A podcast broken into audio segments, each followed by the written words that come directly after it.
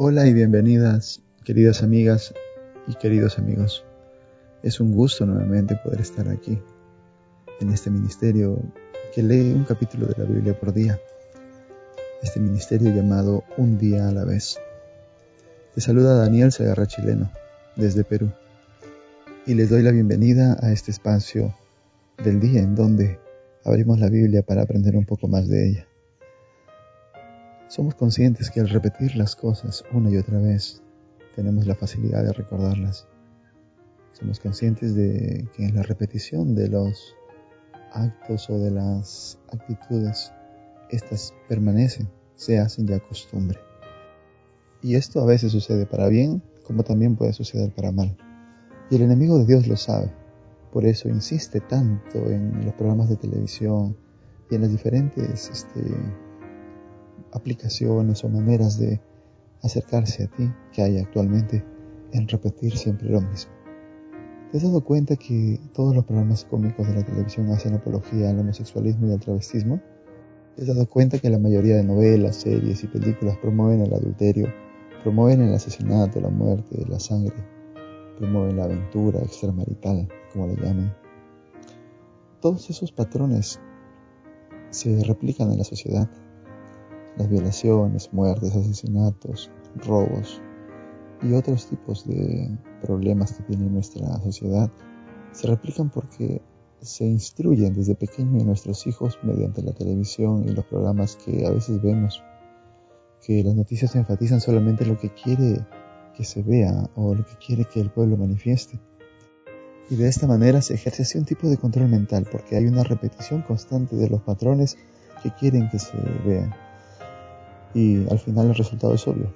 Vemos la ciudad llena de delincuencia, de problemas en, las, en los hogares, de sospechas entre los esposos y en fin, todo aquello que se ve en ciertos programas o que entra en nuestra mente por nuestros ojos, por nuestros oídos, se repite.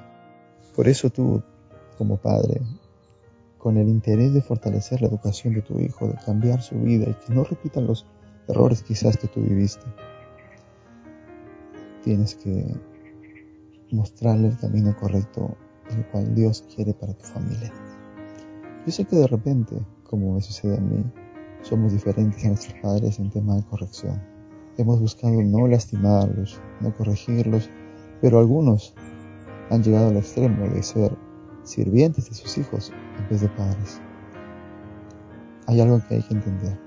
Nosotros no somos amigos, no somos eh, sirvientes, no estamos allí para complacer todos sus gustos. Nosotros somos padres, estamos para educar, para instruir, para guiar. Y aunque a veces suene difícil, tenemos que hacerlo.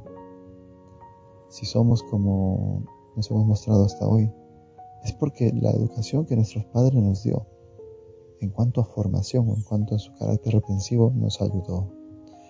Y nosotros tenemos que mantener esa línea, mostrar a nuestros hijos límites para que ellos puedan establecer los patrones de conducta adecuados. Si no le ponemos límites, estaremos llevando a nuestros hijos hacia un camino que no les conviene. La vara y la reprensión dan sabiduría, mas el hijo engreído avergüenza a su madre. No escatimes la disciplina del niño, aunque lo castigues con vara, no morirá. Pero no tan solo es eso. La instrucción viene con nuestro ejemplo.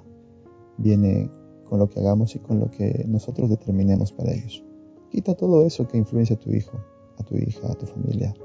En el libro de Deuteronomio capítulo 6, Dios nos da en cambio la clave para instrucción de nuestros hijos y para que nuestro hogar viva tranquilo, y tú puedas estar confiado en tu ancianidad, dice, estos pues son los mandamientos, estatutos y decretos que Jehová vuestro Dios mandó que os enseñara, para que los pongáis por obra en la tierra a la que vais a pasar para tomar a posesión, a fin de que temas a Jehová tu Dios, guardando todos los estatutos y mandamientos que yo te mando, tú, tu hijo, el hijo de tu hijo, todos los días de tu vida, para que se prolonguen tus días Oye pues Israel y cuida de ponerlos por obra para que te vaya bien en la tierra, que fluya leche y miel, y os multiplique como te ha dicho Jehová, el Dios de tus padres.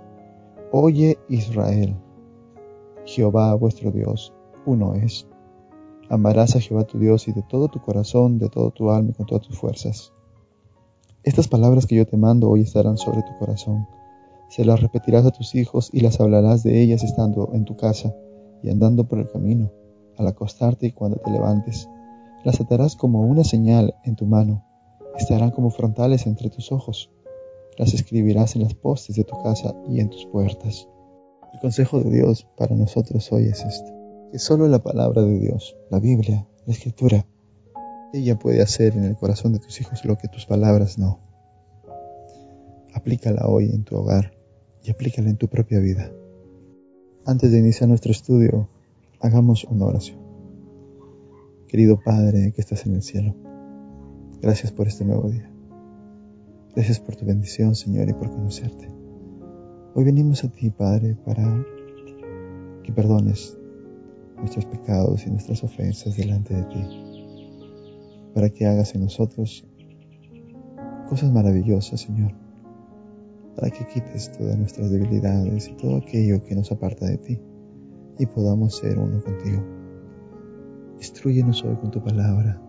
Trae tu Espíritu Santo y mora en nosotros. Limpia nuestro corazón, nuestra mente de toda aquella perversión y toda maldad que pueda entrar en ella. Hoy venimos a ti, Señor, para ser purificados. Haz una obra maravillosa en nosotros, en nuestros hijos, en nuestra familia. Hoy pedimos esto. Sé con nosotros, Señor, y escucha nuestra oración. Provee para nuestros hogares, provee para nuestras familias, Padre Santo. Que tu bendición sea con nosotros. Te lo pedimos en el nombre de Cristo Jesús. Amén.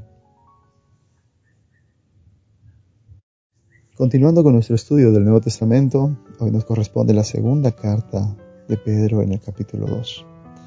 Y el verso 1 dice, Hubo también falsos profetas entre el pueblo, como habrá entre vosotros falsos maestros, que introducirán encubiertamente herejías destructoras y hasta negarán al Señor que lo rescató, atrayendo sobre sí mismos destrucción repentina.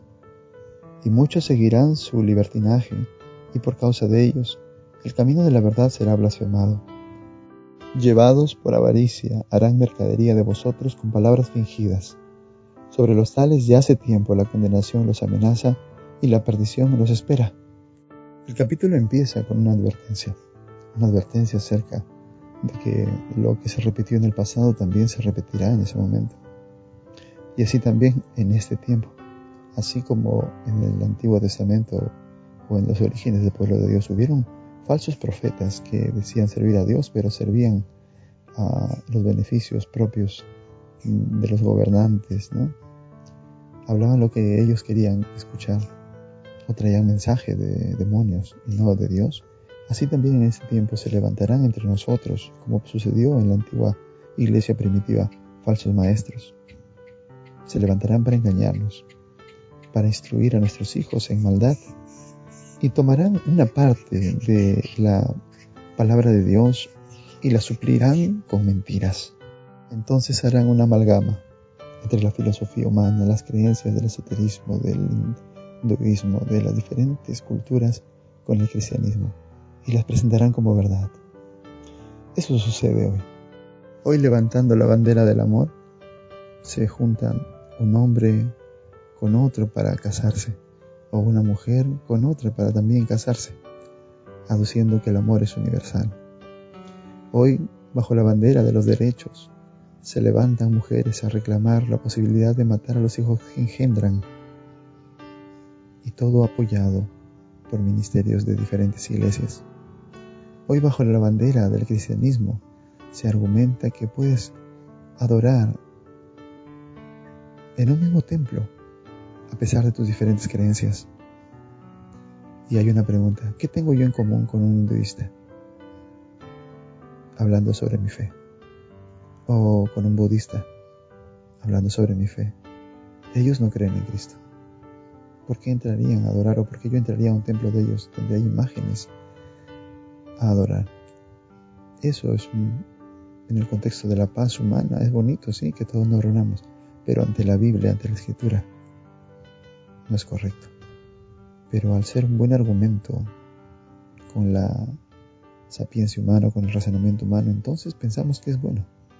Así como pensamos que es bueno vivir una vida libre, donde se promueve a través de la televisión la relación sexual libre entre cualquiera, sin darse cuenta que los riesgos de la vida son diferentes, porque tú no sabes qué enfermedad o qué padecimiento tiene aquella persona, o qué problema quizás puedas encontrar en reunirte o terminar ebrio en una fiesta donde quizás puedas ser víctima de una violación. Pero se promueve libremente el alcohol y el consumo de ciertas sustancias para vivir la vida. Y que si no tuviste intimidad con alguien antes de cierta edad, eres un reprimido, eres un retrógrado, sin darte cuenta de que has librado tu vida de exponerte a algún problema. Las ETS están allí y muchos ya no las promueven porque no les conviene simplemente. Hay ciertos productos y servicios que están justamente para esto. Para eso son las fiestas y a las fiestas y los promotores de los conciertos, de los eh, de las bebidas alcohólicas, no les conviene que alguien salga y hable de ciertas cosas. Pero ahí está. Y Pedro dice eso, habrán falsos maestros que proclamarán herejías y te llevarán por el libertinaje, y todos ellos llevados por la avaricia, y harán mercadería de ustedes, dice. Sí, también dentro de de los ministerios hay pastores que se levantan con el propósito simplemente de lograr y te ofrecen una astilla de la cruz de Cristo, un pedazo o un poco de agua del mar rojo o del Jordán para que te sane, para que te prospere. Todos son herejías. La única prosperidad y bondad que podemos buscar está en Cristo y la salvedad para nuestra vida y para estar protegido de toda la influencia del mundo es a través de la escritura. Ahora todos estos tienen ya su castigo, tienen ya su sentencia por haber llevado a tropiezo a muchos. Así que la condenación está para ellos y los amenaza, a menos que en este momento, en este tiempo, cambien su condición y se arrepientan y vayan tras Cristo.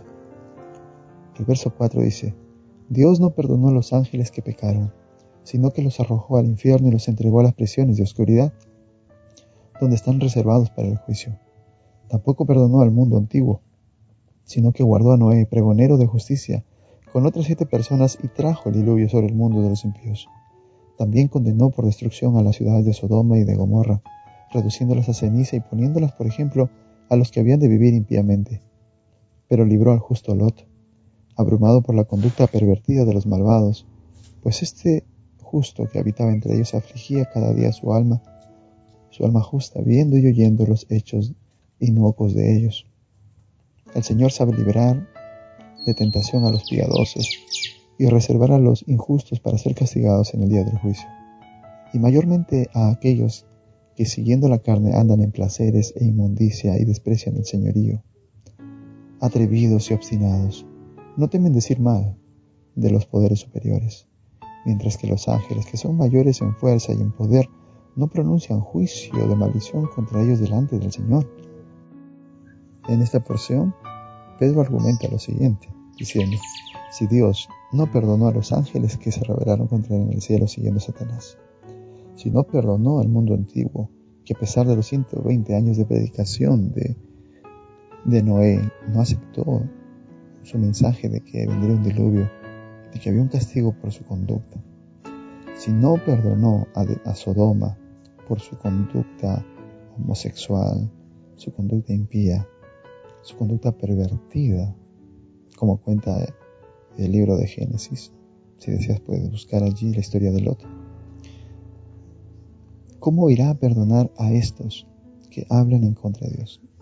Lo que Dios está haciendo hoy a través de su escritura es exhortar a las personas a arrepentirse. Es un llamado de transformación inmediato para que no reciban el castigo en su momento. Sabes, las personas como tú y como yo siempre tendremos la oportunidad de arrepentirnos, sí, pero esto mientras tengamos vida. Pero lo curioso de la vida es que es tan momentánea y tan fugaz que tú ni yo sabemos si mañana estaremos con vida. Es por eso que Dios cada día te insta y te busca y te llama y te dice, ven, hoy es el día de tu salvación, hoy puedes ser redimido, hoy puedes ser cambiado.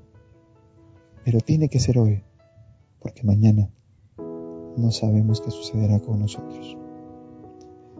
Hoy puedes salir a una fiesta, a divertirte, a vivir la vida y capaz no regresar.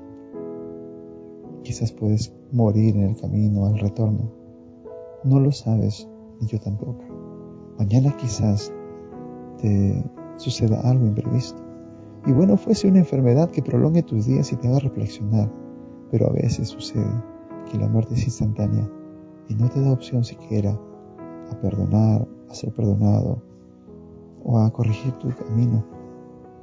Y en ese intento te llama a cada momento a no ser como aquellos que desprecian su nombre, su voz, y que no temen decir mal de lo que Él le quiere para ti.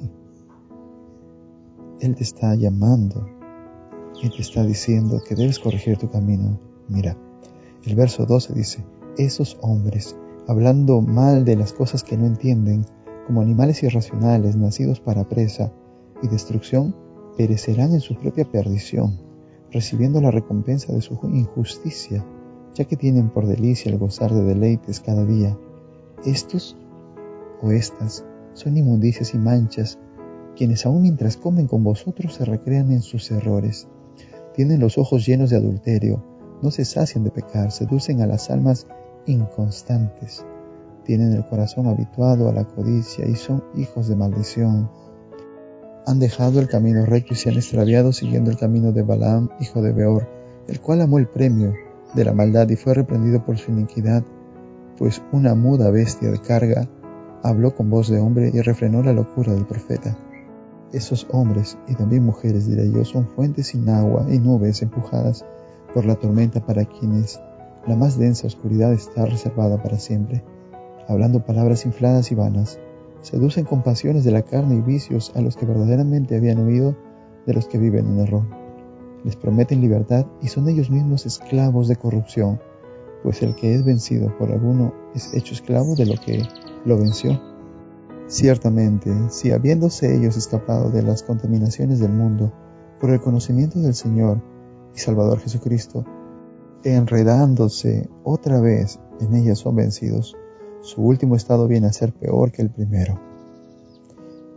Mejor les hubiera sido no haber conocido el camino de la justicia que después de haberlo conocido, volverse atrás del santo mandamiento que les fue dado. Pero les ha acontecido lo que en verdad dice el proverbio. El perro vuelve a su vómito y la puerca o cerda lavada a revolcarse en el cieno. En la parte final de este capítulo Pedro nos pinta completo la imagen de lo que sucede hoy también en nuestro alrededor, donde hombres sin conocimiento completo de la escritura tergiversan la palabra, hablando incluso mal de lo que no entienden. Hoy tú encontrarás muchas personas que piensan que lo que Dios quiere es que seas bueno y que no dañes a nadie y que con eso es suficiente. ¿Y sabes por qué? Porque eso les han enseñado en sus congregaciones y eso han recibido de sus padres.